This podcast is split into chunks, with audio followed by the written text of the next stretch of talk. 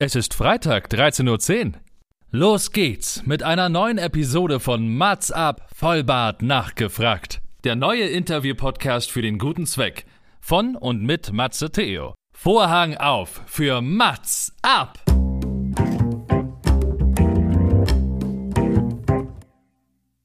Mats ab, Vollbart nachgefragt ist noch ein neuer Interview-Podcast. Es kommen Leute zu Wort, die Matze Theo, das bin ich. interessant findet und die vorher noch nie die Gelegenheit hatten, ihre spannenden Geschichten zu erzählen. Zehn Fragen Naja, also fünf. und noch fünf. Ja, also zehn in Summe. Äh, Egal. Im Anschluss an das Gespräch verabreden sich beide zu einer guten Tat. Mats ab, Erika die Witt. Ladies and Gentlemen, endlich ist es wieder soweit. Das Wochenende steht vor der Tür, auch ohne Brückentag mal ganz angenehm. Es ist Freitag, 13.10 Uhr. Das heißt, wir sind bereit fürs Wochenende. Falls ihr den Podcast aber auch später hört, ist ja auch egal, weil irgendwann wird ein Freitag kommen und ihr könnt auch diesen Podcast egal wo und egal wann hören. Ist es nicht toll? Das ist ja also, how international we are. Das ist perfekt. Bevor ich aber zu meinem heutigen ganz sensationellen Gast komme, ruhig nochmal ein Shoutout zu meinem Partner-Podcast Bärenstark. Denn der gute Sam hat mich zu meiner Jubiläumssendung zum Zweijährigen interviewt und viele haben mich gefragt, wer ist denn dieser Sam? Kann ich euch sagen? Er ist 50 Prozent eines sehr unterhaltsamen Podcast-Formates. Denn zusammen mit seinem Kumpel Frodo präsentiert er alles Aktuelle, ungefiltert und jeden Donnerstag. Hört gerne mal rein und ihr dürft natürlich gerne abonnieren. Apropos abonnieren, ich denke, ihr werdet alle etwas abonnieren, was ich euch gleich vorstelle. Kommen wir mal zu meinem heutigen Gast, denn uns verbindet eine große Leidenschaft für Biografien und Interviews. Vielleicht auch mehr, denn als Moderator der Web-Talk-Show präsentiert er jeden Tag spannende und unterhaltsame Interviews mit VIPs und das schon seit vielen, vielen Jahren. Fast mehr als 43.000 ZuhörerInnen geben ihm recht und er kann, ich hoffe, ich hoffe, mehr aus dem Nähkästchen plaudern. Hinzu kommt, dass er am 10.06., also nächste Woche, also ganz bald, im Ballhaus Wedding einen Udo Jürgens Unerhört und mehr Liederabend veranstaltet. Es wird, es ist also mehr als Zeit für zehn einzigartige Mats-Abfragen. Ich begrüße meinen lieben Kollegen Nico Gutjahr. Herzlich willkommen. Dankeschön. Schön, dass ich da sein darf. Lieben Dank. Na, absolut, absolut gerne. Und danke, dass du dir die Zeit nimmst. Und ähm, bevor wir in die Fragen eingehen, weil du hast die fünf Fragen ausgedacht. Ich habe schon mal geguckt, sehr tolle Fragen. Ich glaube, es wird heute sehr tiefgründig, finde ich irgendwie auch ganz gut. Und ich habe meine Fragen auch ganz, ähm, ich bin mal gespannt, was du sagst. Du kannst mir hinterher verraten, ob es mir überhaupt gelungen ist, die einzigartige Fragen zu stellen. Aber das, ähm, ich stelle zwar meine Gäste immer gerne vor, weil ich das äh, ungern abgebe. Dennoch habe ich irgendetwas vergessen, wo du sagst, na, das wäre noch gut, wenn das die ZuhörerInnen wüssten von mir. Ich habe nur gedacht, also bei mir ist natürlich auf YouTube sind es vor allem Zusehende, ne? Da wird ja geguckt.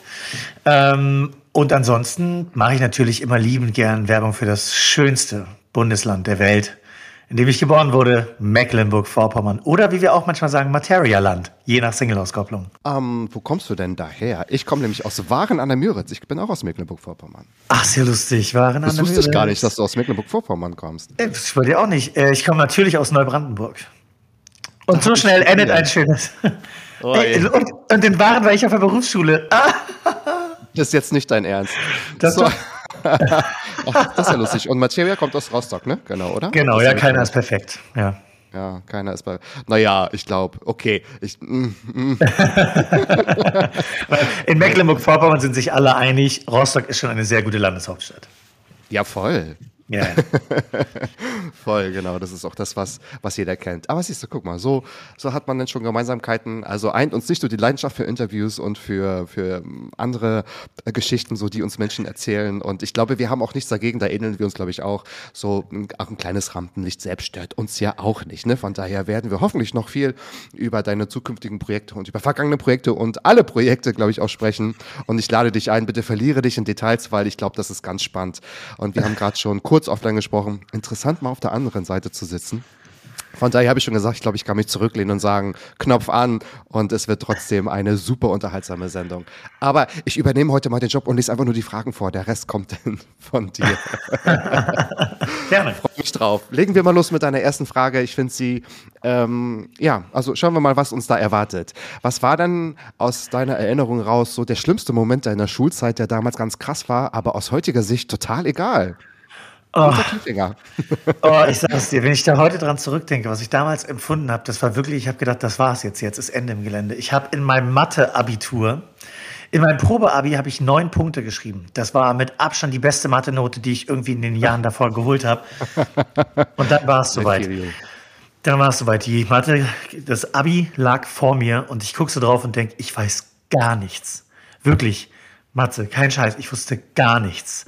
Und dann fiel mir aber ein, hey, es gibt ja immer noch Punkte für Herleitung und den ganzen Kladderadatsch. Und dann, ähm, ich weiß nicht, ob du Abitur gemacht hast, aber auf jeden Fall war es bei uns so, dass da war so eine lange Schlange und musstest dich einreihen und dann musstest du irgendwann zur stellvertretenden Schuldirektorin, Frau Schneegers, die dann die Note gesagt hat äh, die Noten und ob du in die Nachprüfung musst oder ob du so durch bist. Und alle haben natürlich so, oh yeah, ich komme bestimmt so durch, das wird so gut, nur noch feiern. Und äh, der, der vor mir aus dem Raum rauskam, der sah aus, als wäre er gerade erschossen worden.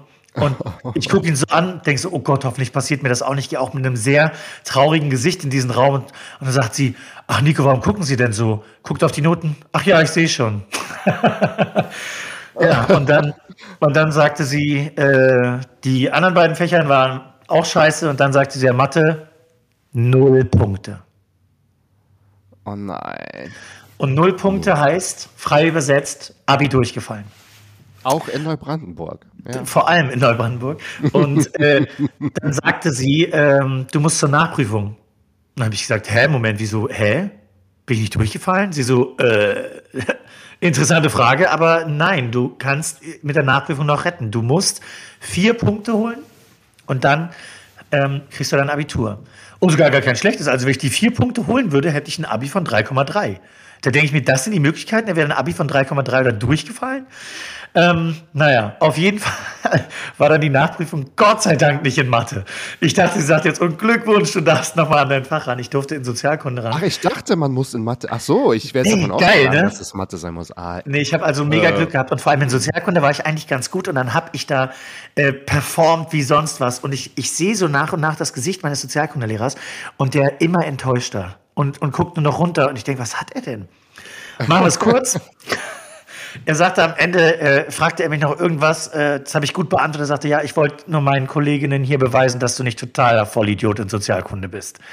no. Gut, lange Rede, gar keinen Sinn. Äh, ich habe sechs Punkte erhalten. Das heißt, ich habe mein Abi auch bekommen. Äh, die eine von den anderen LehrerInnen kam auch gleich auf mich zugeschossen. Sie müssen unbedingt studieren. Ich muss also, irgendwen muss ich überzeugt haben mit dem ganzen Debakel. Aber ähm, damals habe ich halt wirklich gedacht, scheiße, Mathe, null Punkte. Das ist das Ende. Ähm, und in der Medienwelt musste ich, äh, lass mich kurz durchzählen, wie oft ich mein Abitur vorzeigen musste. Null Mal. Das ist natürlich auch Glück, weil es Medienwelt ist, woanders ist das anders. Aber was ich euch mit dieser wirklich viel zu langen Geschichte sagen möchte, ist, Noten sind bedingt wichtig. Also was man sowieso in der Schulzeit als wichtig empfindet, ist, ist 10, 15, 20 Jahre später sehr unterhaltsam. Aber wenn ihr denkt, scheiße, mit der Nummer, Note komme ich nie weiter, vergesst es. Ihr seid immer wichtiger als eure Noten. Das habe ich daraus Ja. gelernt. Und auch Abschlüsse. Also ich habe letztens auch mit jemandem in diesem Podcast-Format darüber gesprochen.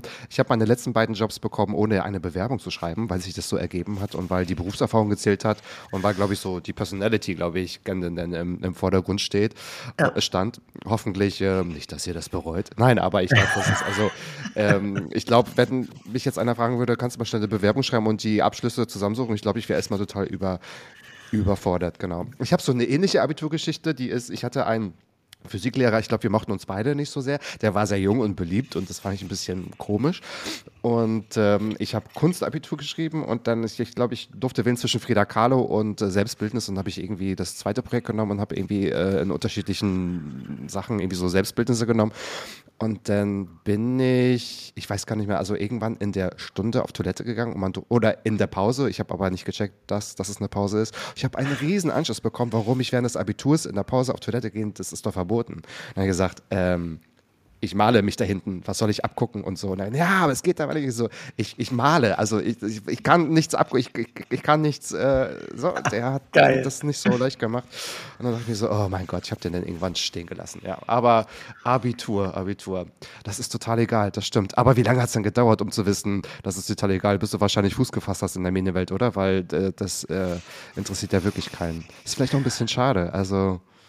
Ja. gut, aber du kannst ja jetzt auch nicht alle im Vorfeld so sagen, okay, lasst Noten egal sein, aber Ich verstehe, was du meinst. Das ist ja Gott sei Dank ganz anders gekommen und Gott sei Dank hast du es nicht gebraucht. Vielleicht ja. ist dadurch kein. Also hattest du damals denn einen Traumjob, wo du gesagt hast, hm, schade, hätte ich mich angestrengt, hätte ich das machen können? Oder bist ich du da immer mal überlegt, Ich habe immer mal überlegt, Psychologie oder sowas zu studieren, aber tatsächlich kostet es Geld äh, und nicht nur wenig. Und ich habe dann mir einfach einen Beruf äh, ausgesucht, in dem ich sowieso psychologisch agieren kann, genauso wie du. und ob und wie fühlst du dich dabei? das ist natürlich, also ja, ähm, sehr, sehr spannend. Du hast es ja schon gesagt, ich habe es auch in dem Intro schon erwähnt, du bist natürlich sehr kreativ unterwegs. Vor allem triffst du dich mit ganz vielen kreativen Leuten, bist es aber auch natürlich selbst. Guck mal, was für eine Überleitung in die zweite Frage. Ist Freizeit für dich und als ich das gelesen habe, habe ich das für mich auch quasi beantworten wollen. Also man macht sich auch immer automatisch selbst Gedanken, was man selbst sagt. Ist Freizeit für dich wirklich Freizeit oder kreative Zeit? Hm. Bei mir unterteilt sich das so ein bisschen. Ähm, also ich habe tatsächlich wahnsinnig viele Ideen. Und wenn ich mich mit Menschen treffe und ich treffe mich mit vielen Menschen, dann expandiert das so ein bisschen. Und ich hatte aber auch letztes Jahr tatsächlich die Situation, dass sich diese kreative Wolke, dieser Nebel ähm, einfach nicht gelegt hat. Das heißt, es, mhm. äh, uns wurde quasi immer wieder neu befeuert und dann musste ich mal tatsächlich irgendwie für zehn Wochen so ein bisschen die Bremse ziehen und wirklich äh, ganz viel bei mir sein und gucken, dass ich das alles mal setzt und damit auch so sexy Themen wie Versicherung auch mal wieder Luft bekommen, weil äh, so schön kreativ sein ist, man muss auch andere Sachen manchmal bedenken und das geht dann verloren. Mhm. Und das äh, habe ich aber für mich sehr gut lernen können, an der Stelle einfach auch immer darauf zu achten, dass ich nicht zu viel auf einmal mache. Und deswegen gucke ich ganz genau, mhm. wann mache ich was. Und ich schreibe zum Beispiel auch sehr viel, auch Serien und Filme und bin da gerade mit Produktionsfirmen in Kontakt.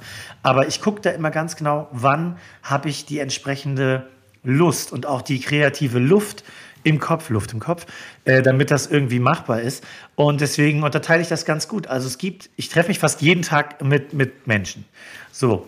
Äh, und in den Vormittagsstunden arbeite ich aber kreativ. Manchmal, wenn es dich packt, äh, geht es dann auch länger. Aber für gewöhnlich versuche ich das wirklich so zu unterteilen, weil mir ist persönlich ganz wichtig und ich freue mich, wenn das bei allen anderen auch so ist, dass man vor allem glücklich ist und Freizeit hat und ein bisschen arbeitet und nicht irgendwie ganz viel arbeitet, ein bisschen Freizeit und manchmal vielleicht noch kreativ ist. Deswegen ja. ist äh, Freizeit bei mir wirklich Freizeit ähm, und kreative Zeit ist dann nochmal was anderes. Und bei dir? Ja, bei dir äh, nicht so schnell. Ich habe wirklich noch eine ganz spannende Frage, weil ich habe natürlich auch gedacht, wie ist es bei mir? Kreative Zeit, ja, aber das Kreative im Kopf, also wenn jetzt so diese kreative Wolke, du hast es gerade so benannt, auch wirklich gar nicht aufhört und sich nicht auflöst. Und du hast von einer Pause gesprochen. Ich würde erst mal fragen, was ist das denn für eine Pause? Weil ich kann meine kreativen Gedanken aber nicht abstellen, sodass ich sage, ich mache jetzt was. Also klar, man, man verschiebt es, aber wenn es irgendwie aufs Papier will, dann will es aufs Papier. Das heißt, wie steuerst du das denn? Also klar, wenn man die, sich die kreative Zeit einteilt, aber es hört ja manchmal nicht aus, äh, auf, wenn man irgendwie nachts wach wird und denkt sich irgendwie, oh, ich habe ein, ein, neues Format oder oh, das muss ich ändern oder so könnte man es machen. Das kommt ja zu den Zeiten, die man sich nicht aussucht oder terminiert. Das stimmt. Ich habe das damals äh, einfach der Reihe nach abgearbeitet. Und immer wenn etwas dann, dann weg war, also es war quasi wie so ein riesiger Berg an guten Ideen. Und ich habe dann ein Blatt genommen, habe mir das angeguckt, habe es verarbeitet im Kopf und dann eben ja. äh, äh, in, in die nächste Phase geworfen oder auch einfach weggelegt. Weil manche Ideen ähm, sind gut, aber in dem Moment nicht. Und manche sind auch, können auch weg. Ist ja so. Deswegen habe ich da quasi große ja. Reinemache gemacht. Es sind noch mehr als genug, sehr, sehr viele Ideen da, aber das war mhm. wirklich ähm, sehr gesund das einfach mhm. mal für mich auch zu ordnen. Und deswegen weiß ich auch bei manchen Projekten, ist so ein Auf Wiedersehen überhaupt nicht schlimm. Früher war ich auch immer so äh, in dem Gedankengang, ey, das ist so geil, das müssen wir sofort machen und yay. Und das äh, funktioniert leider gar nicht. Ähm, das ist, als ob mhm. du jetzt heute jemand anrufen und sagst, hey, wollen wir gleich essen gehen? Das funktioniert halt in den seltensten Fällen. Und so ist das in den deutschen Medien halt ganz genauso. Und deswegen ja. ist es relativ egal, ob du eine geile Idee an einem Freitag um 17.50 Uhr unbedingt noch abschickst oder die Woche drauf Mittwoch. Es ändert sich gar nichts. Und deswegen habe ich da für mich gelernt, ganz in Ruhe, dann, wenn es für mich passt, dann, wenn es rund ist. Und auch wenn man zu jemandem sagt, ey, ich schick dir das, mit einem, mit einem sehr, sehr erfolgreichen und sehr guten Filmregisseur und Produzenten bin ich in Kontakt wegen einer Kurzgeschichte, die ich geschrieben habe, die er liebt. Und er sagte, das ist doch keine Kurzgeschichte, das ist ein 90 Minuten. Schreib mir mal einen Pitch, wer das spielen soll, und dann leite ich alles in die Wege. Und äh, er wartet nach wie vor. Ich habe ihm mal zwischendurch zwei Varianten geschickt, aber die Idee äh, die, die Grundidee, der Bierdeckel-Pitch ist total geil und easy, aber dann wirklich was zu kreieren, was auf 90 Minuten die Spannung hochhält, das ist sehr challenging. Und wenn du ganz, ganz viele andere Sachen noch nebenbei machst, ne?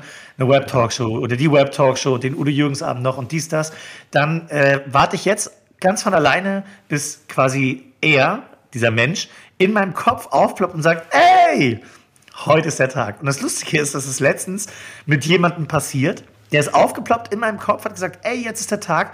Dann habe ich ihn angeschrieben, dann trafen wir uns zwei, drei Tage später und er sagte dann, es ist so lustig, dass du dich genau da gemeldet hast, weil es war der perfekte Zeitpunkt. Und deswegen vertraue ich da auf meinen Bauch und auf die Zeit mhm. und das mhm. Gefühl, wann ich was machen muss. Absolut. Mhm. Mhm. Das heißt, bist du ein Mensch, der eigentlich nie Langeweile leben kann? Oder brauchst du auch manchmal das als, als ähm, ja, Kreativvulkan, um was entstehen zu lassen? Ähm, eine gute Freundin von mir hat gesagt, äh, pass auf, Nico, du, du bist quasi immer linke Spur. Immer linke Spur und, und äh, äh, fast unterwegs. Äh, aber auch du brauchst natürlich manchmal die, die, die, die Raststelle, die Tankstelle, weil ich habe zu ihr gesagt, mhm. es gibt so ein, zwei, drei Handy-Apps, auf denen ich so rumhänge, äh, immer mal wieder und da so lose die Gedanken schleifen lasse oder auch mal Schach spiele oder irgendwas anderes. Ähm, und denke so, hm, das ist eigentlich auch manchmal Zeit, die man anders nutzen könnte. Und sie hat halt gesagt, wie jeder andere brauchst du das natürlich auch. Ja. Aber ja. Handyspiele sind keine Langeweile, ne? Also ich glaube, das hat man auch durch erst so bei, bei Leuten, die ich, auch viel im Kopf haben, auch verlernt. Das heißt ja, das ist ja eher ein unangenehmes Gefühl, ich mache gerade nichts und ich kann vielleicht gerade irgendwie nichts machen und dass man dann so, dann kommen ja die Themen, die einen beschäftigen oder auch manchmal neue Ideen. Also es sind keine Spiele ja auf dem Handy. Was? Geile oder keine? Es sind keine Spiele. Es sind Apps, aber es so. sind keine Spiele. So, so, so. Ich dachte, ja, geil oder keine. Man weiß es ja nicht, aber irgendwas auf, auf dem Handy, genau. Ja. Also, das heißt, wann hast du dich das letzte Mal gelangweilt? So richtig, äh, du hast nichts zu tun gehabt? Vielleicht auch ich meine, das, nichts zu tun gehabt? Ja, ich, ich mache tatsächlich, äh, ich nehme an den Wochenenden immer nichts vor. Und das kann dann tatsächlich mal in Langeweile ausarten. Ähm, okay, ja. ich, ich muss das manchmal trainieren und manchmal zulassen und das ertrage mhm, ich manchmal mhm. und dann, dann wieder gar nicht. Aber jetzt passiert ganz viel, dass Langeweile an Wochenenden auch nicht mehr der Fall sein wird, weil ich jetzt auch anfange, in Berlin aufzulegen. Yay! Und das Wetter wird schön und man kann sich wieder treffen. Deswegen entsteht ja auch so ein Liederabend wahrscheinlich auch. Das heißt, es kommt ganz viel. Es kommt ganz viel aus deinem Kopf. Es kommt ganz viel aus deinen Ideen und wahrscheinlich kommen auch ganz andere, viele Leute auf dich zu. Jetzt mal ähm, hinzugehend auf deine dritte Frage. Das ist vielleicht bezogen auf ganz viel, wenn Sachen passieren. Nimmst du Dinge hin, wie sie sind? Was ist denn das für eine philosophische Frage? Jetzt können wir loslegen, genau. Also auf gar keinen Fall. Ich finde das äh, ganz, ganz, ganz fürchterlich. Wir Nur nehmen mal das Beispiel. Bedingungen. Zum einen das und vor allem, wir nehmen mal das Beispiel Restaurant. Ich weiß nicht, ob du das äh, auch öfter mal gehört hast, dass einer zu dir gesagt Mensch, Matze, jetzt nimm das doch einfach so, wie das auf der Karte steht. Und äh, meine Mutter kann ein Klagelied davon singen, weil seit ich zehn bin, nehme ich keine Sachen in Restaurants mehr so, wie sie auf der Karte stehen. Nicht aus Trotz, sondern einfach, ich will ja essen, was mir schmeckt. Und wenn da jetzt überall Champignons mit dabei sind und ich mag keine Champignons oder Zwiebeln, dann sagen äh, damalige Menschen so, jetzt ist das doch einfach mit. Natürlich nicht.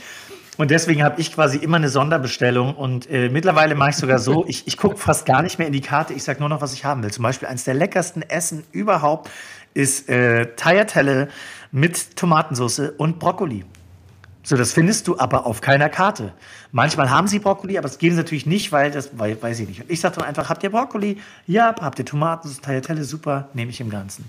Und äh, aber auch selbst wenn ich in die Karte gucke und da ist was, bei dem ich dann sage, ich hätte gern das oder das nicht. Also Servicepersonal aus Berlin kann sich immer ganz gut an mich erinnern. oh Gott, nimmt euch in Acht, genau. ähm, das heißt also, wo kommt das her, dass du eigentlich wenig bereit bist oder keine Zeit hast für Kompromisse oder einfach nur das, was du halt auch, oder das, das, kann ja zwei Seiten haben, ne? So, so wie du sagst, wieso soll ich das essen, wenn ich das nicht mag oder mir nicht schmeckt, ne? Also das hat ja dann auch einen Grund, wo ich dann auch sagen würde, hä, wieso zwingt ihr mich dann? Also nein, dann mache ich es halt irgendwie nicht. Oder halt eine Alternative zu suchen.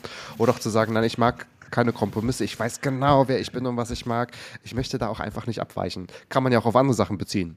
Freundschaften, Jobs, Arbeitsbedingungen. Ähm, Ja, ja, aber ich bin da, ich bin da tatsächlich sehr, sehr direkt. Ich, ich, ich sage das dann Leuten auch meist sehr direkt und äh, manche kommen damit zurecht und manche nicht. Aber tatsächlich fällt mir gerade ein, meine Mutter hat das eigentlich selber herbeigeführt.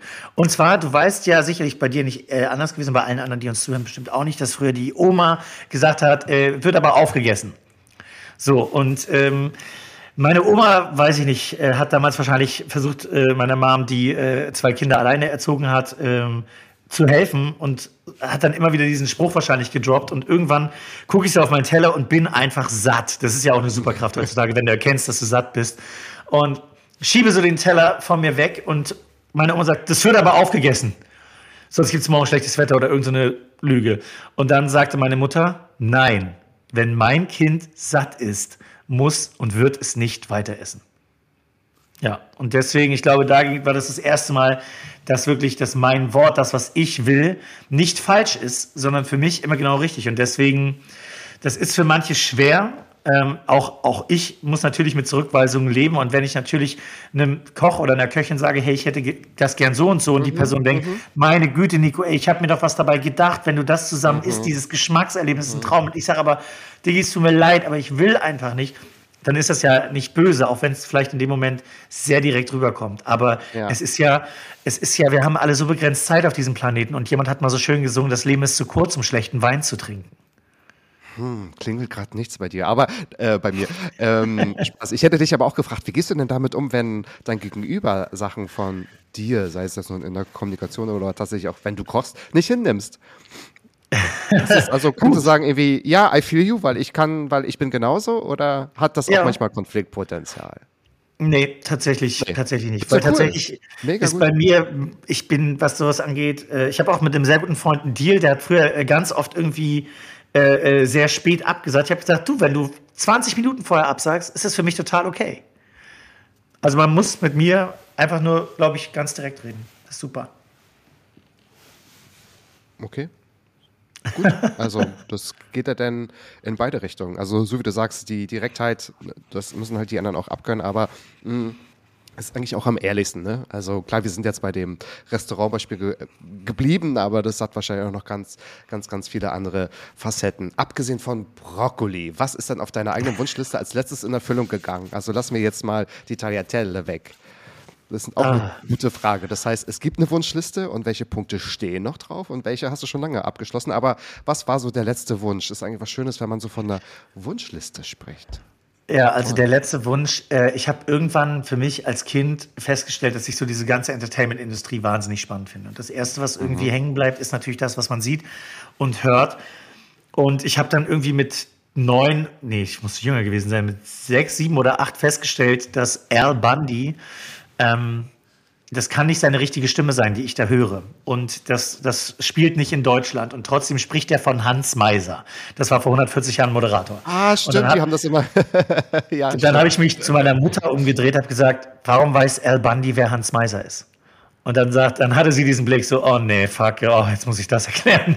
Ähm, Ist wo meine. Mutter sehr, sehr gerne Dinge erklärt hat. Ähm, und deswegen fand ich Synchronsprechen total spannend schon immer. Und ich durfte tatsächlich vor zwölf Jahren bei äh, einem mittlerweile leider verstorbenen Synchronsprecher mich einmal ausprobieren und habe so high-level versagt, dass es äh, unglaublich war.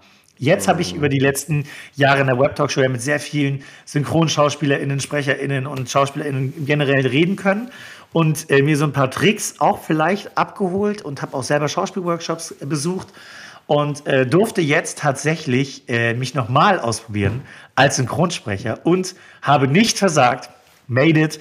Und das Ganze kann man hören ab dem 17. Juni, glaube ich, auf Netflix. In dem neuen Adam Sandler-Film Hustle bin ich an einigen Stellen zu hören. Und wer mich da hört, kann ja mal bei Instagram, bei der Webtalk schon mir einen DM schreiben, äh, an welcher Stelle ich zu hören bin. Und ich sage dann, ob es stimmt Ja. oder nicht. immer einen Schnaps trinken, wenn du zu hören bist. Vielleicht wird man auch schnell voll. Aber das heißt, du vergisst nicht, welche Rolle du gesprochen hast, sondern das soll herausgefunden werden. Genau, sind, es, ich bin an mehreren Stellen als unterschiedliche Menschen zu hören. Ah, aber perfekt. Das ist ja, das ist ja echt was ganz Cooles. Und es ist ja tatsächlich so, man kann ja mit dieser Stimme oder mit einer Stimme so viel machen, dass man auch, wenn man jetzt, auch wenn bekannte SchauspielerInnen etwas synchronisiert, wenn es gut gemacht ist, erkennt man das ja nicht. Also das ist ja wirklich, ich finde das, glaube ich, immer auch das beste Lob. Das hat zum Beispiel Anke Engege immer gesagt. Ich finde, also ich will ja nicht, dass man Anke Engege hört. Ich will ja, dass man Marge Simpson oder so hört oder dass sie, genau, oder Dori. Gesprochen, Dori, ne? Dori. genau, oder so. Das, äh, ja, genau, super. Ähm, ich lasse aber nicht locker. Welche Punkte sind noch nicht abgekreuzt oder abgehakt? Was ist denn noch so auf deiner, auf deiner Liste, ein Wunschplan, wenn du es teilen magst? Kann, ist vielleicht auch gar nicht, also ist das eine Bucketlist oder siehst du das nochmal extra, eine Wunschliste? Ach, das, das ist so eine imaginäre Wunschliste, die sich immer mal füllt und wieder leert. Also ein Ding ist halt irgendwann ähm, Interview aus dem Weltraum oder in den Weltraum zu führen, eher aus dem Weltraum heraus. Aha, weil? Aha, weil ich super finde. Ich könnte mir problemlos vorstellen, irgendwie die letzten Lebensjahre äh, in einer Rakete oder auf dem Weg zum Mars oder auf dem Mars äh, zu verbringen, weil ich glaube, das ist äh, noch machbar. Jetzt mit der Zeitrechnung. Das könnte klappen. Das ist das eine, aber auch genauso Angela Merkel oder Helene Fischer in meiner Show zu begrüßen. Ja, Frau Merkel ist jetzt irgendwann zu sehen. Die hat das nämlich auch einen Talk, ich glaube Ende Juni oder Juli in Berlin in irgendeinem Theater, ich glaube im BE sogar. Und äh, da waren auch alle so überrascht, wie, oh, man hat jetzt doch nicht so zeitnah damit gerechnet, dass sie sich jetzt wieder vor die Tür traut. Oder weil man ja auch gewusst hat, die zieht sich erstmal zurück und sagt, oh Leute, geht mir vor den Füße. Aber ist das real meinst du, ist es realistisch? Weil man hat ja auch Total. manchmal Träume, wo man sagt, das wird eh nicht stattfinden, das weiß man, aber man braucht ja manchmal was zum Träumen. Nee, nee, das ist zu 100% realistisch. Na, dann können wir uns darauf freuen. Ich mich auch. Sehr gut, sehr gut. So, also schon viel erlebt. Wie gesagt, du hast ja ähm, glaube 42.500 AbonnentInnen auf, auf YouTube und du bist ja auch noch auf den anderen Social Media Kanälen. Das sind ganz viele Nebenprojekte, nicht Nebenprojekte, aber Projekte, die du auch noch hast. Es äh, geht auch um den Liederabend, der jetzt auch bevorsteht. Das heißt, du hast schon eine Menge erlebt. Du wirst noch ganz viel erleben. Be bevor du uns gleich nochmal erzählst, auch was vielleicht, also worauf man sich freuen kann, wenn man dich besucht und dir zuhört beim Singen, bist du jetzt mit 38 da, wo du eigentlich sein wolltest. Nehmen wir mal so das Kind, was nicht aufessen musste, mit diesem nicht vorhandenen Mathe-Abitur ähm, in Neubrandenburg. Welche Zwischenstation hattest du eigentlich? Neubrandenburg, Berlin. Was kam noch dazwischen? Schwerin und Hamburg. Ähm, Schwerin und Hamburg, okay. Genau. Das also auf einer Linie und dann zurück. genau. Ähm, ich habe 2000 und zwei mit einem befreundeten Schulkollegen zusammen eine Radiosendung gemacht in, meinem, in meiner Heimatstadt in Neubrandenburg beim NB Radio Treff. Dim, dim, dim. Ganz, ganz schöner Jingle war das damals. Und ähm, da habe ich mich dann das erste Mal austoben dürfen im Radio. Und wir, haben, wir waren auch die Ersten in dem Bundesland, die Wir sind Helden gespielt haben und sowas. Und hatten so verrückte Ideen wie, wenn jetzt keiner anruft, spielen wir die ganze Zeit Enya mit Only Time. Äh, 16 Mal haben wir es gespielt, bis einer angerufen hat. Und äh, da war für mich, aber hatte ich ja schon früher gesagt, klar, irgendwie es soll dieses Entertainment als Ganzes begreifen, für mich klar sein, also dass das da war. Und dann war noch ein Punkt, ich habe schon immer Talkshows gemocht. Allerdings, was mich ganz doll gestört hat, ist, dass die einfach nicht Fragen gestellt haben, die mich interessiert haben. Das klingt jetzt egoistisch, aber ich saß da nicht und habe gesagt, die sind alle doof, die stellen doofe Fragen, ja, sondern ja. ich habe dann einfach überlegt, was würde ich die fragen? Und wenn dann irgendwie jemand zu Gast war und dann sagte die Moderatorin oder der Moderator, dein neues Album heißt Ich brauche Liebe, warum? Habe ich mich kurz übergeben und äh, auch der Mensch, dem die Frage gestellt wurde, hat so gedacht, die, ich glaube, das ist im, im, Titel irgendwie enthalten. Ähm, und ich habe dann halt überlegt, was könnte man stattdessen fragen? Verschenkte Chance, hab, ja klar.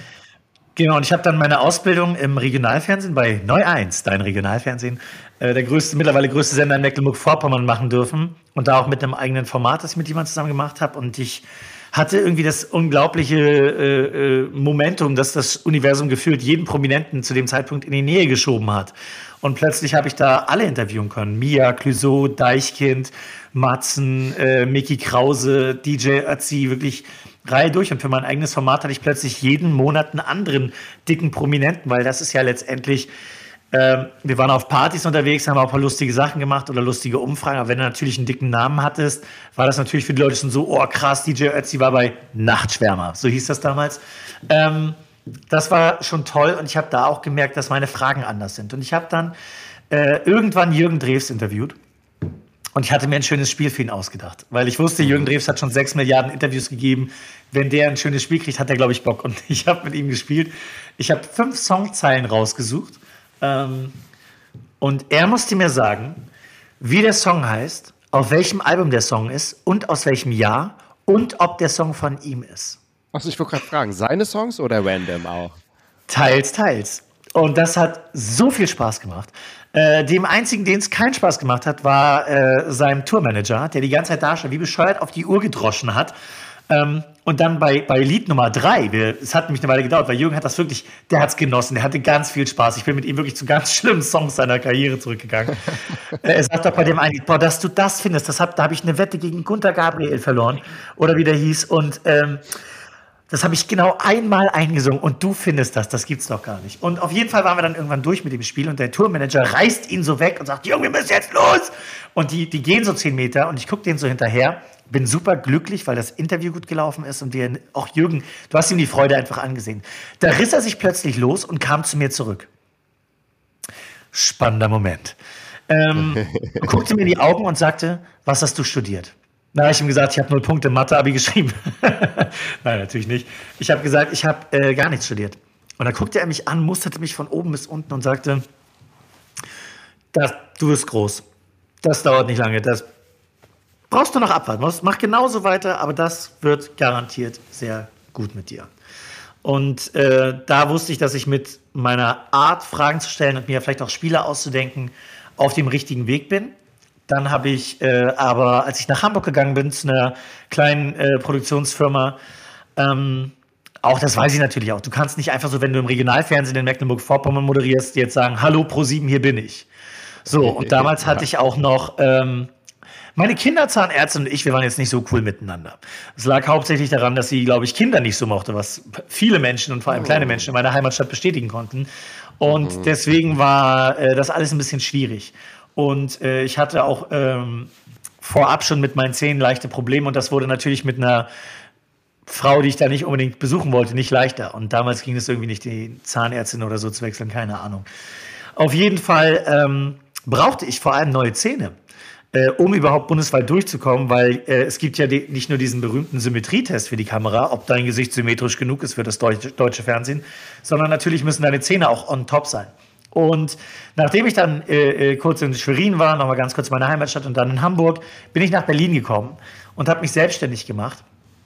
Und das erste Geld, was ich verdient habe, habe ich dann direkt in meine Zähne investiert. und das war tatsächlich ein entscheidender Schritt, weil ich habe äh, unwesentlich später ähm, ein Casting gehabt äh, für, für die AIDA und äh, habe da mich auch durchsetzen können gegen sehr viele andere Menschen glücklicherweise. Aber das wäre mit den Szenen, wie sie vorher aussahen, niemals möglich gewesen. Die waren jetzt nicht total dramatisch, ne? das ist jetzt alles nicht der Rede wert, das ist alles gar nicht so schlimm, aber die Branche ist, was äh, so ein Shiny Smile angeht, schon echt hart. Und deswegen war das alles äh, entscheidend. Genau. Und als ich dann äh, auf die AIDA gegangen bin, da hatte ich dann halt die Möglichkeit, endlich mal wieder frisches Material von mir zu haben, was nicht aus Regionalfernsehzeiten ist, sondern da konnte ich jeden Tag live äh, Leute interviewen, Beiträge anmoderieren, das volle Programm mit Regie im Ohr, vier Kameras, bam, genau das, was ich wollte, Matze. Oh, ein Traum wurde wahr. Mhm. Hinzu kam noch, dass ich die äh, Bühne moderiert habe und ja, da gab es also viel zu tun auf jeden Fall. Und dann, als ich wieder zurückkam, ähm, habe ich äh, eins meiner Serienprojekte, äh, habe ich einen Trailer für gedreht, was sehr, sehr gut war. Hab, bin danach an die zehn größten Produktionsfirmen in Deutschland herangetreten. Einer hat gesagt, boah, ist das geil, dürfen wir es bitte versuchen, einen Sender dafür zu finden. Wir waren leider vor Netflix und Stranger Things und Stuff, deswegen war die Idee ein bisschen zu abgefahren, war Mystery Comedy. Und als die große Firma dann angerufen hat und gesagt hat, Nico, die Idee ist super geil, aber leider ist im Moment nicht der richtige, habe ich gesagt, jetzt mache ich meine eigene Talkshow, während ich aber parallel hinter der Kamera noch Erfahrung sammle bei Shopping Queen, Bares Ferraris, Zuhause im Glück, Biggest Loser und vielen mehr.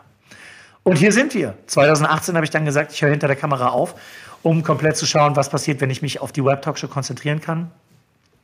Habe äh, aufgehört zu rauchen, habe aufgehört, Alkohol zu trinken für vier Jahre, nicht weil ich musste, sondern weil ich wollte. Ähm, habe auch keine Süßigkeit mehr ge gegessen und habe mich dann wirklich darauf fokussiert. Bin jeden Tag 22.30 Uhr ins Bett und um 4.30 Uhr aufgestanden und habe ähm, die Arbeit erledigt. Und mittlerweile, und das ist das ganz große Glück, habe ich eine Work-Life-Balance, die es eben zulässt, dass ich einen Tag in der Woche die Interviews aufzeichne und dann in den Tagen danach vor 9 Uhr schneide und dann zwischen 9 und 12 eben anderen kreativen Stuff mache und die Nachmittage für wunderbare Dinge nutze, wie zum Beispiel in deinem Podcast zu Gast zu sein. Ich wollte gerade sagen, genau. Also das heißt, ich höre raus ganz viele Geschichten und ich meine, jetzt kann ich dich nur sehen, aber ich denke, man hört das auch, so diese Bewunderung und diese Begeisterung und so. Ich finde, das können natürlich auch Menschen, die das irgendwie nur fühlen, auch transportieren, auch wenn man die Person nicht sieht. Ich glaube, das trifft auch beide zu. Also kann man ja schon, also kannst du deine Frage ja selbst auch mit Ja beantworten. Ähm, du bist jetzt da, wo du sein wolltest, weil du sprühst vor Energie, du sprühst vor Ideen und da ist, glaube ich, noch, noch lange nicht Schluss. Das ist, glaube ich, auch ganz klar. Du willst ja nicht aufhören und sagen, hier bleibe ich jetzt, aber du bist schon sehr, sehr, sehr happy. Ne? Hättest du, ich finde die Frage immer blöd, auch äh, hättest du das damals gedacht oder welchen Rat hättest du dir damals gegeben, aber hast du ähm, diese Richtung gehofft oder hättest du dich eventuell auch eigentlich ganz woanders gesehen? Nee, ich habe mich genau da gesehen. Ich habe mich genau da gesehen, wo ich ja. bin. Ich interview Prominente ja. und gebe Menschen eine Fläche, die äh, sonst nicht so viel gehört werden. Und habe ein tolles Leben und ganz viel Spaß und bin glücklich und gesund. Das habe ich gesehen und ich bin sehr glücklich, dass ich das erreicht habe und da bin. Sehr toll, sehr cool. Ach, oh, jetzt kommt der spannende Part für mich, ne? Jetzt, jetzt kommen jetzt Oder? meine Fragen ja. ja. durch, ne? Jetzt kommt. Du bist ja durch mit deinen Fragen so und jetzt kommen meine Fragen, die du noch gar nicht kennst, aber äh, keine Sorge, ich denke, das wird jetzt nicht an irgendwelchen Antworten scheitern. Ähm, du darfst genauso in dieser Intensität auch äh, zurückantworten. Ich würde gerne von dir wissen, bei welchen Gästen unterscheidet sich denn deine Vorbereitung auf ein Interview bei der Web Talk Show? Äh, gar nicht. Da wird jeder Gast exakt gleich behandelt. Ich bin in Recherche sehr gut, das habe ich schon immer geliebt.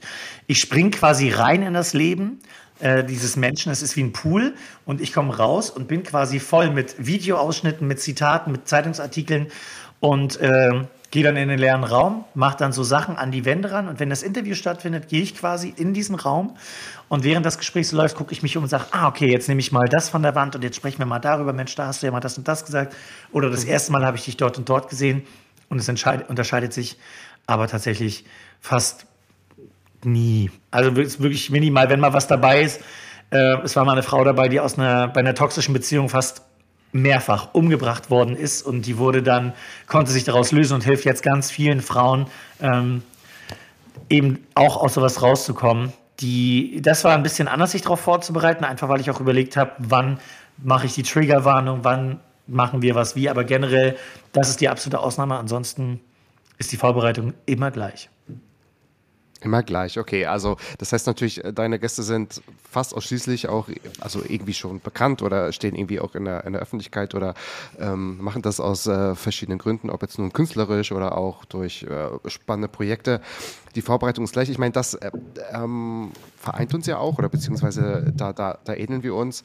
Also so wie du es vorhin geschrieben hast, was dir auch damals gefehlt hat. Aus diesem Grund habe ich ja auch so ein Konzept auch kreiert, um zu wissen, um jetzt nicht eventuell Bastian Pastewka nochmal das 18. Mal zu fragen, wie viel Pastewka aus der Serie steckt dann. Ich glaube, dann fällt er nochmal vom Stuhl, nimmt sich irgendwie das Leben, wo ich mir dann auch denke, das sind so die fatalen Chancen auch, wo es, ich kenne auch dieses Fremdschamgefühl, wo ich sage, ah, jetzt wird sogar für mich ja, als Zuhörer schlimm unangenehm, ne? So, wo ich sage, mein Gott, ey, jetzt sitzt die Person schon vor dir oder neben dir oder ist dir zugeschaltet. Von daher nutzt doch auch diese Chance. Und ich kann natürlich nur einzigartige Fragen stellen, wenn ich mich halt darauf vorbereite. Wenn ich was kenne, wenn ich was höre, wenn ich was lese. Weil sonst wäre es auch ein bisschen, also nicht Glückssache, sondern dann wäre es, glaube ich, auch ein bisschen ähm, idiotisch, genau. Zwei Sachen will ich noch kurz sagen. Die Frau, die ich ja, gerade benannt habe, heißt Svenja Beck. Also einfach mal bei YouTube Svenja Beck eingeben mhm. und Web Talkshow, dann findet ihr es wirklich krass, was die erlebt hat. Und, das wollte ich dir eigentlich am Anfang sagen, ich finde das Konzept deines Podcasts großartig. Allein die Idee, dass du fünf Fragen hast und der andere Mensch sich fünf Fragen ausdenken kann, die ihm noch nie gestellt wurden oder die er gerne mal gestellt bekommen hat, das ist fantastisch. Ich habe jetzt auch mit einigen befreundeten äh, Menschen darüber gesprochen. Alle haben gesagt, wie geil ist bitte diese Idee. Mhm. Deswegen mhm. das an der Stelle nochmal ganz kurz eingeworfen, Matthias. Ach, vielen Dank. Ja, ich hatte ja ursprünglich ein ganz anderes Podcast-Konzept. Ich wollte auch so ein Lager-Konzept machen oder so ein Lager-Podcast. Also ich wollte auch irgendwas etwas vor dem Mikrofon machen. Und dann ist es quasi, ich glaube, du kannst mich da sehr gut verstehen. Dann habe ich irgendwie drei Probeaufnahmen genommen und habe das so zwei, drei Leuten geschickt, deren Meinung mir sehr wichtig ist und habe gewusst, ah, ah, that's not gonna happen. Und das bin auch nicht ich und das ist auch nicht so, so gut.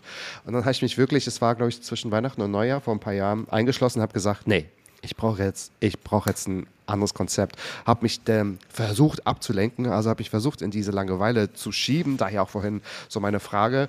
Und dann dachte ich mir so, oh Gott, ich mache es irgendwie gar nicht.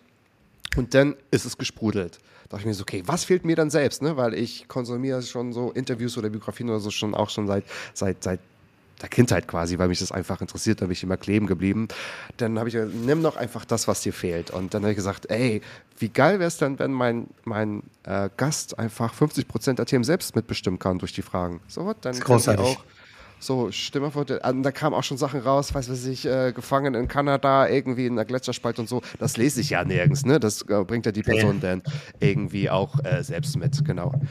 Interviews Web-Talkshow, YouTube, das ist ja nicht alles. Erzähl uns mal ein bisschen, bevor ich zu meiner zweiten Frage komme, was zu diesem Liederabend, worauf können wir uns freuen? Weil meine zweite Frage bezieht sich darauf.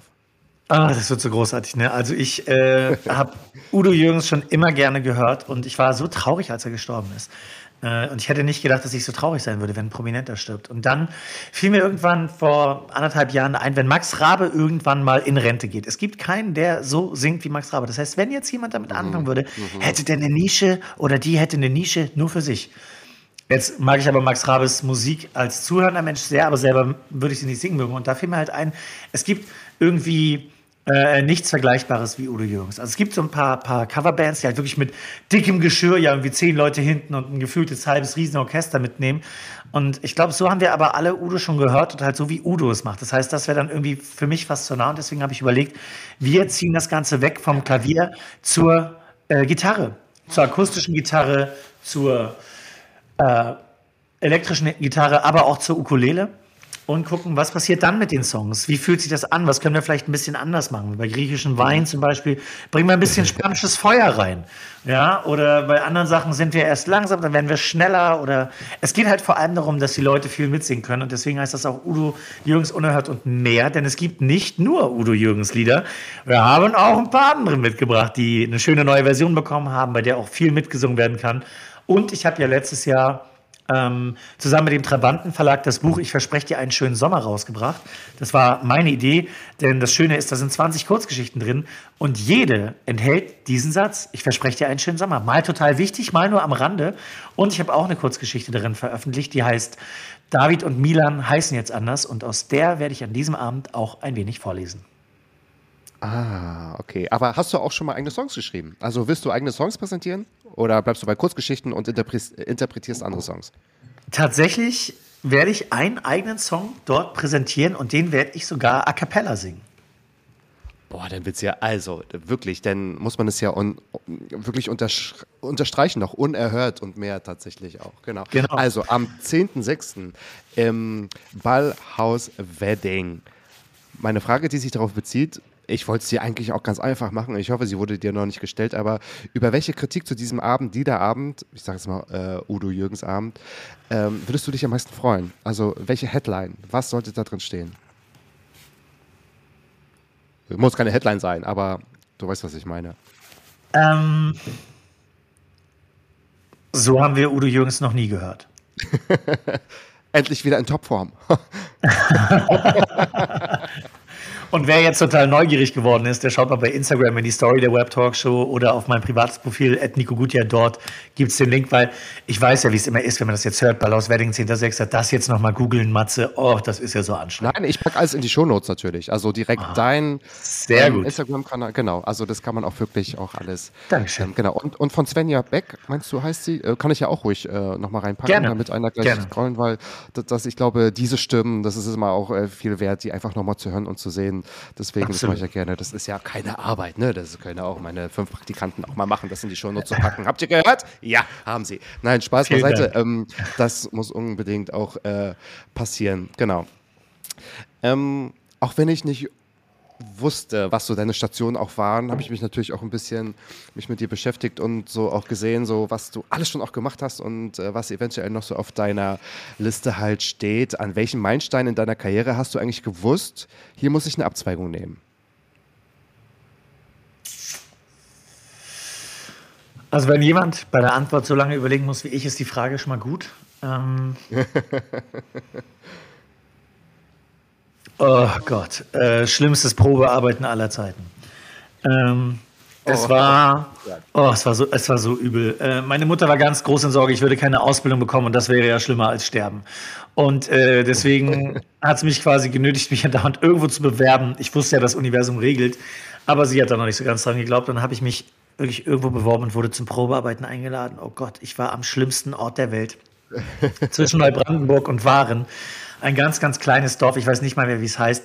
Und wir fuhren in dieses Dorf. Jahre später hat mir meine Mutter gesagt, dass sie am liebsten sofort umgekehrt wäre mit mir. Dass ich das Elend da gar nicht erst erleben muss.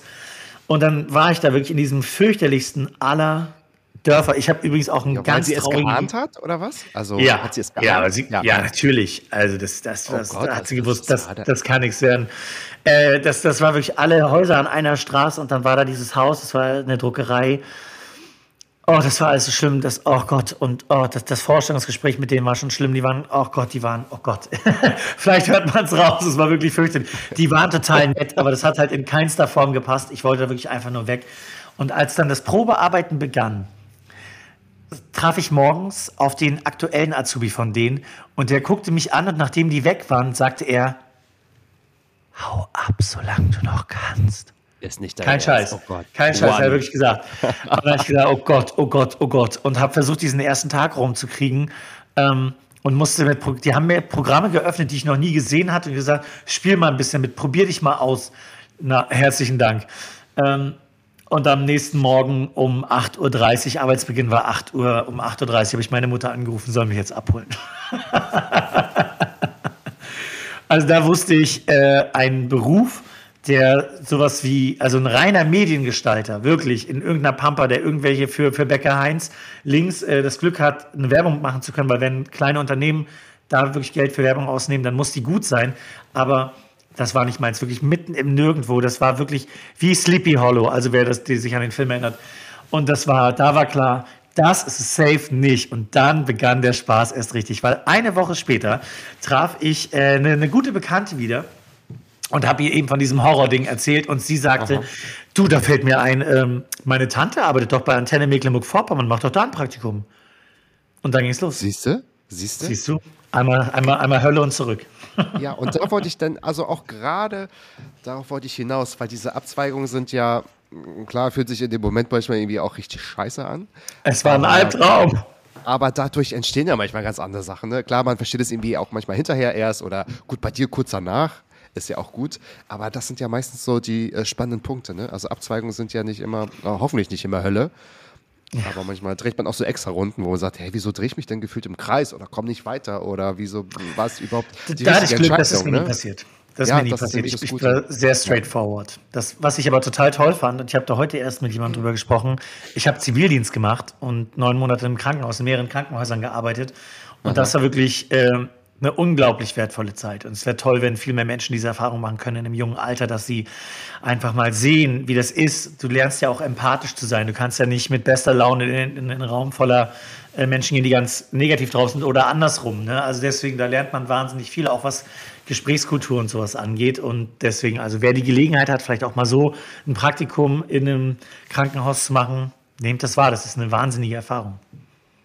Ja, alles so in diesen äh, Pflegeberufen, glaube ich, braucht ein bisschen mehr Auf Aufmerksamkeit und schade, dass es so diese, ich sage jetzt mal, äh, also ich würde es gut finden, wenn diese freiwilligen sozialen Jahre, wenn sie Pflicht wären, Genau. Pflichtsoziale Jahre für alle. Ne? Ich glaube, das, das, das prägt auch, das hilft auch wirklich und auch wenn man einfach mal weiß, da, wo man richtig anpacken muss, tatsächlich. Ja, und auch, dass manche Menschen vielleicht merken, ey, das ist ja doch genau was für mich. Also ich denke, mit Blick darauf, was Ja. wir für einen Pflegenotstand schon seit Jahren haben, dass das wirklich eine goldene Ja. Idee wäre. Ja, ja, ja, das stimmt, das stimmt. Und wenn man sich nicht dafür entscheidet, man dann aber weiß, was für eine aufopfernde und was für eine wichtige Arbeit das ist, ne? dass man dann auch bezüglich der Wertschätzung Total. auf diese Leute zugeht. Und ich glaube, wir würden auch alle uns alle anders für diese Berufe einsetzen. Ich meine, ich komme ursprünglich aus diesem Bereich, deswegen äh, spricht auch ein bisschen noch das Herz aus mir. Aber ähm, dann hätten wir uns auch ja, anders positioniert, anstatt zu sagen, irgendwie, ja, wir applaudieren jetzt mal für die Pflegekräfte. Weil Oh das, Gott, das war es so halt unangenehm. Nicht. Das, war ist- das unangenehm. das ich hatte halt da eine Kinderkrankenschwester eingeladen. Ich hatte eine Kinderkrankenschwester in die Web-Talkshow eingeladen. Ähm, kurz nachdem das war mit dem Applaudieren und wir haben über all das gesprochen und über die richtige Einordnung von Bildmaterialien und dass man eben nicht blind Italiens Gesundheitssystem mit Deutschlands vergleichen kann. Und da haben wir eben auch ich gesagt, und was habt ihr gedacht, als Boris Becker als ein Beispiel auf dem Balkon stand und applaudiert hat? Da hat sie mit dem Kopf geschüttelt und hat gesagt, naja, Du glaubst ja wohl nicht, dass das in irgendeinem OP ankommt. Und ich habe immer gedacht, jeder, der applaudiert hat, der hätte doch einfach einen Euro spenden können an sein Krankenhaus über die Zeit des Lockdowns. Wäre eine schöne Idee gewesen. Naja. Ja, ja. Gut, da bin ich völlig bei dir. Meine Frage, wann bist du mehr bei dir? Während eines Interviews mit anderen oder wenn du Songs von anderen singst? Oh, da bin ich. Jetzt mal Ähm. überfragt. Oh, dass ich dich mal sprachlos auch erlebe, ne, das ist, glaube ich, ist halt super. Ich, du, ich, äh, ich lasse die Frage nachklingen, nachhallen. Ja, Und gerne, soll- gerne. Mein, mein erster Instinkt war bei keinem. Äh, weder bei dem einen noch bei dem anderen. Aber ähm, bei den Songs fließt natürlich, das ist, äh, sagte mal jemand, das ist ja dann nicht ein Udo Jürgensam, das ist ja Hälfte Udo und Hälfte Nico. Also Ja, da sind dann noch interpretierst ja öfter mal Sachen Themen. von mir auch mit dabei. Aber bei einem Interview bin ich äh, voll im Dienste der Zusehenden und des Gastes. Also da stelle ich natürlich Fragen, die mich interessieren, aber auch Fragen, die, Ja. die, die safe, die ich nicht vorbeiziehen lassen kann. Als Peter Plate da war, war also ehemals Rosenstolz, da war natürlich klar, dass wir natürlich über Rosenstolz reden, aber genauso auch über Vincent von Sarah Connor, den er ja mitgeschrieben hat. Ähm, und weil ich weiß, wenn ich den weglasse, dann wird das in den Kommentaren fallen. Und ich würde mich auch ärgern. Aber da bin ich wirklich noch weniger, also ich bin immer ich, aber ich bin da nicht bei mir, ich bin beim Gast. Du bist natürlich immer du, aber ich will natürlich wissen, also wann spürst du dich quasi am meisten, ja? Also ob es jetzt nun beim Interview ist oder eigentlich auch, also ich wollte dir die Antwort ja nicht vorgeben, aber du hast es ja schon gesagt, wenn man Songs interpretiert, wenn du, du kannst ja dann ganz Ja, viel mit. Es gibt ja aber auch natürlich in der Web-Talkshow immer, ich, ich habe seit äh, anderthalb, zwei Jahren mache ich immer so einen Abschlussmonolog und der ist äh, jedes Mal improvisiert zu irgendeinem Thema und ganz oft sagen die GästInnen hinterher, oh, ich wollte genau das Gleiche sagen oder jetzt, ich schließe mich dir an. Ähm, da bin ich dann doch sehr ich selbst, um zum Schluss eben noch was mitgeben zu können, weil ich habe ja das große Privileg in meinem eigenen geschaffenen Format halt auch einfach sagen Ja. zu können, was ich will. Und äh, ich, kann, ich kann da manchmal Sachen sagen, die andere nicht sagen. Es war mal eine sehr bekannte Schauspielerin da. Ähm, und äh, ich habe einen großen Sender richtig knallhart kritisiert für etwas, was sie total beschissen gemacht haben. Die haben alle verarscht, haben sich aber schön geschmückt damit und das war richtig. Und da habe ich wirklich in die Kamera geguckt damals und habe gesagt, und das war einfach scheiße und habe dann den Namen des Senders gesagt. Und dann guckte ich sie an und dann formulierte sie mit ihrem Mund nur Dankeschön, weil sie kann es nicht sagen. Sie, das wäre das Ende ihrer, ihrer, die hätte keine Jobs mehr gekriegt. Ohne jetzt, dass ich meine eigene Show zu hochheben will, weil das irgendwie viele Leute gucken oder so. Aber das kriegt dann doch irgendwie die Branche ganz schnell mit, dass eine wirklich mal laut und es hätte sie ja gar nicht gemacht. Ich habe es ja gemacht, aber sie hätte was riskiert. Und das Schöne ist, ich riskiere in meiner Show ja nichts. Ich kann es vor allem auch problemlos begründen. Das ist bei einer Person, die abhängig ist von solchen Institutionen, natürlich sehr schwierig. Ja, Ja. ja, das stimmt. Genau. Also unentschieden? Also Songs oder Interviews? Unentschieden. Unentschieden. Unentschieden. Ah, okay, du willst es nicht festlegen, aber ist ja auch gar nicht schlimm. Ist ja auch gar nicht schlimm. Ich komme schon zu meiner letzten Abfrage und die ist seit, ich würde sagen, seit vielen Jahren bei allen gleich, viele Jahre vielleicht nicht, aber ich habe die nämlich mal umgestellt, aber ähm, weil sie kam immer gut an. Was ist in deinem Leben bereits schon so gut, von dem du möchtest, dass noch viel mehr davon passiert? Nico. Äh, Gesundheit. Ich weiß, ist jetzt irritierend, weil es irgendwie keinen Sinn macht, aber ich habe überlegt, Gesundheit Nee, oder Glück macht es und Sinn. Natürlich macht es Und, Sinn. aber ich, ich glaube nicht wirklich, dass es sowas wie Glück gibt, weil das ist immer erarbeitet. Also wenn so Leute sagen, oh, der, der hat aber Glück gehabt jetzt hier, der, der Matze mit ne, schon über 100 Folgen und so, das ist ja kein Glück. Das hat ja seinen, seinen Grund und du hast dafür auch hart gearbeitet und, und viel gemacht. Und das ist bei mir natürlich ganz genauso. Und deswegen, als Contra K damals gesungen hat, Erfolg ist kein Glück, hatte er da sehr, sehr, sehr recht mit. Und deswegen bin ich sehr dankbar dafür, dass ich gesund bin und hoffe, dass ich da noch viel, viel mehr von haben kann. Ich möchte nämlich wirklich, wirklich alt werden und dabei eine ganze Menge Spaß haben. Ellen DeGeneres hat gerade aufgehört, die Frau ist 64. So sahen 64-Jährige früher nicht aus wie Ellen, die sieht aus wie Mitte 40, Anfang 50. Und ähm, deswegen immer, wenn ich zum Beispiel einen Krankenwagen höre oder sehe, denke ich immer, oh, was für ein Glück, dass ich da nicht drin bin. Oder wenn ich morgens aufwache und ich habe keine Schmerzen, ist das ja ein absoluter Segen. Oder dass ich einfach zehn Finger habe und zehn Zehen. Das ist einfach, einfach diese Demut dafür, dass das ist gut, dass man auch das geografische Glück hat, zufällig in Deutschland geboren zu sein und hier zu leben, das, das fällt ja alles mit rein. Und auch, dass wir, wenn hier was ist, wenn du dir in Amerika einen Arm brichst oder in den USA, dann ist das wahrscheinlich dein finanzielles Ende. Und hier, welche, welcher Mensch in Deutschland macht sich den Gedanken auf dem Weg ins Krankenhaus, hm, wie bezahle ich denn jetzt meinen Armbruch? Nee, das ist ja alles gedeckt und das ist, da bin ich wahnsinnig glücklich und ich hoffe, dass das für immer so bleibt, weil letztendlich das Glücklichsein äh, ist äh, und das Gesundsein, das geht schon Hand in Hand. Da passt das Wort glücklich sein. Also glücklich sein und gesund sein, das darf beides gerne immer sich exponentiell nach oben entwickeln. Sehr gut. Ist ja tatsächlich ein Unterschied. Also Glück haben oder glücklich sein, das ist so wie zufrieden Genau. sein. Ne? Das ist vielleicht der Genau. aktuelle Moment, der Fokus so äh, im Hier und Jetzt zu sein und genau das alles auch zu sagen, dass man auch ein Dach über dem Kopf hat und man Ja. vielleicht sogar aussuchen Wasser. kann, was man essen darf und so Wasser, man kann sich waschen und, äh, Und zu Jobs auch Nein sagen. Und nicht alles hinnehmen, was äh, in Speisekarten irgendwie so dahingeschrieben wird. Das ist jetzt natürlich ein bisschen überspitzt, aber das macht es ja tatsächlich auch. Und ich finde, die Frage bringt es immer auf den Punkt, weil sich jeder nochmal damit auseinandersetzt, irgendwie, okay, was, was habe ich denn jetzt? Ohne zu sagen, ich wünsche mir noch das oder "Hm, das war jetzt irgendwie auch doof. Sondern nee, was ist denn jetzt schon so gut? Die Frage, die wurde mir mal irgendwann gestellt und ich habe dann auch lange drüber nachgedacht damals und dachte mir so, ah, das ist, das ist clever. Das ist eine gute Frage. Das ist eine gut gestellte psychologische Frage. Sehr gut.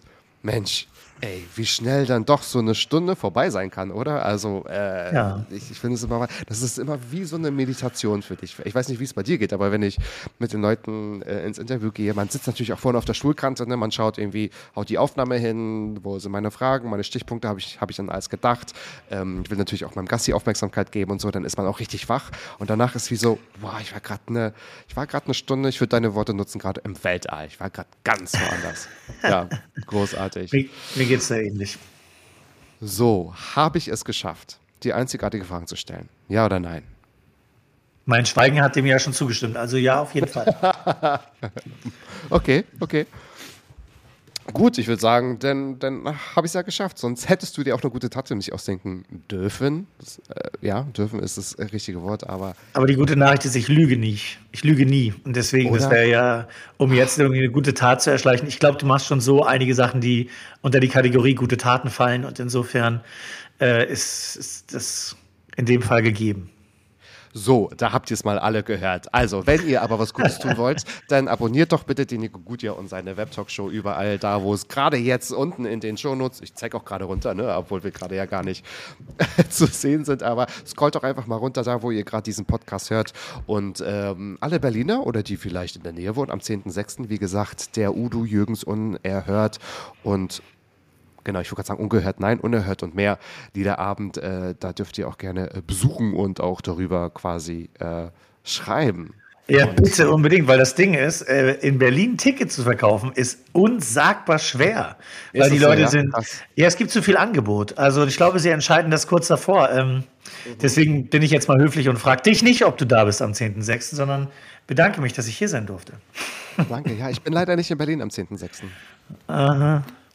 Ja, ja, ja. Ich werde in Italien sein, aber ich werde ganz liebe Grüße ausrichten.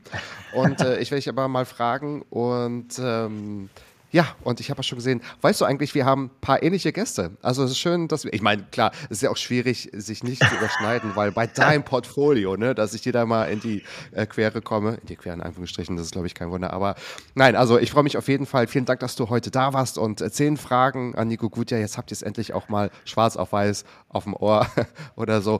Und ähm, wenn euch diesen, äh, dieser Podcast gefällt, ihr wisst ja, wie das Spiel läuft. Unser Applaus ist anderes für die Pflegekräfte. Unser Applaus sind dann doch die guten Likes und auch das Feedback und die Kritik und die Abonnements. Ähm, damit tut ihr uns einen großen Gefallen. Ich wünsche euch. Und das Teilen, ne? Und das Teilen. Das Teilen, wenn es euch gefallen hat, unbedingt teilen, damit noch mehr Leute hören, was Mats ab ist. Ein guter Podcast. So, dem habe ich nichts hinzuzufügen. Schönes Wochenende. Danke, Nico. Danke dir. Tschüss. Ciao. Mats ab. Ballim, ballim. Ja. Mann, du bist gefeuert.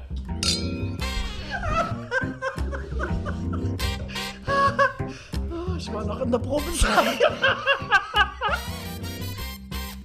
Mats ab.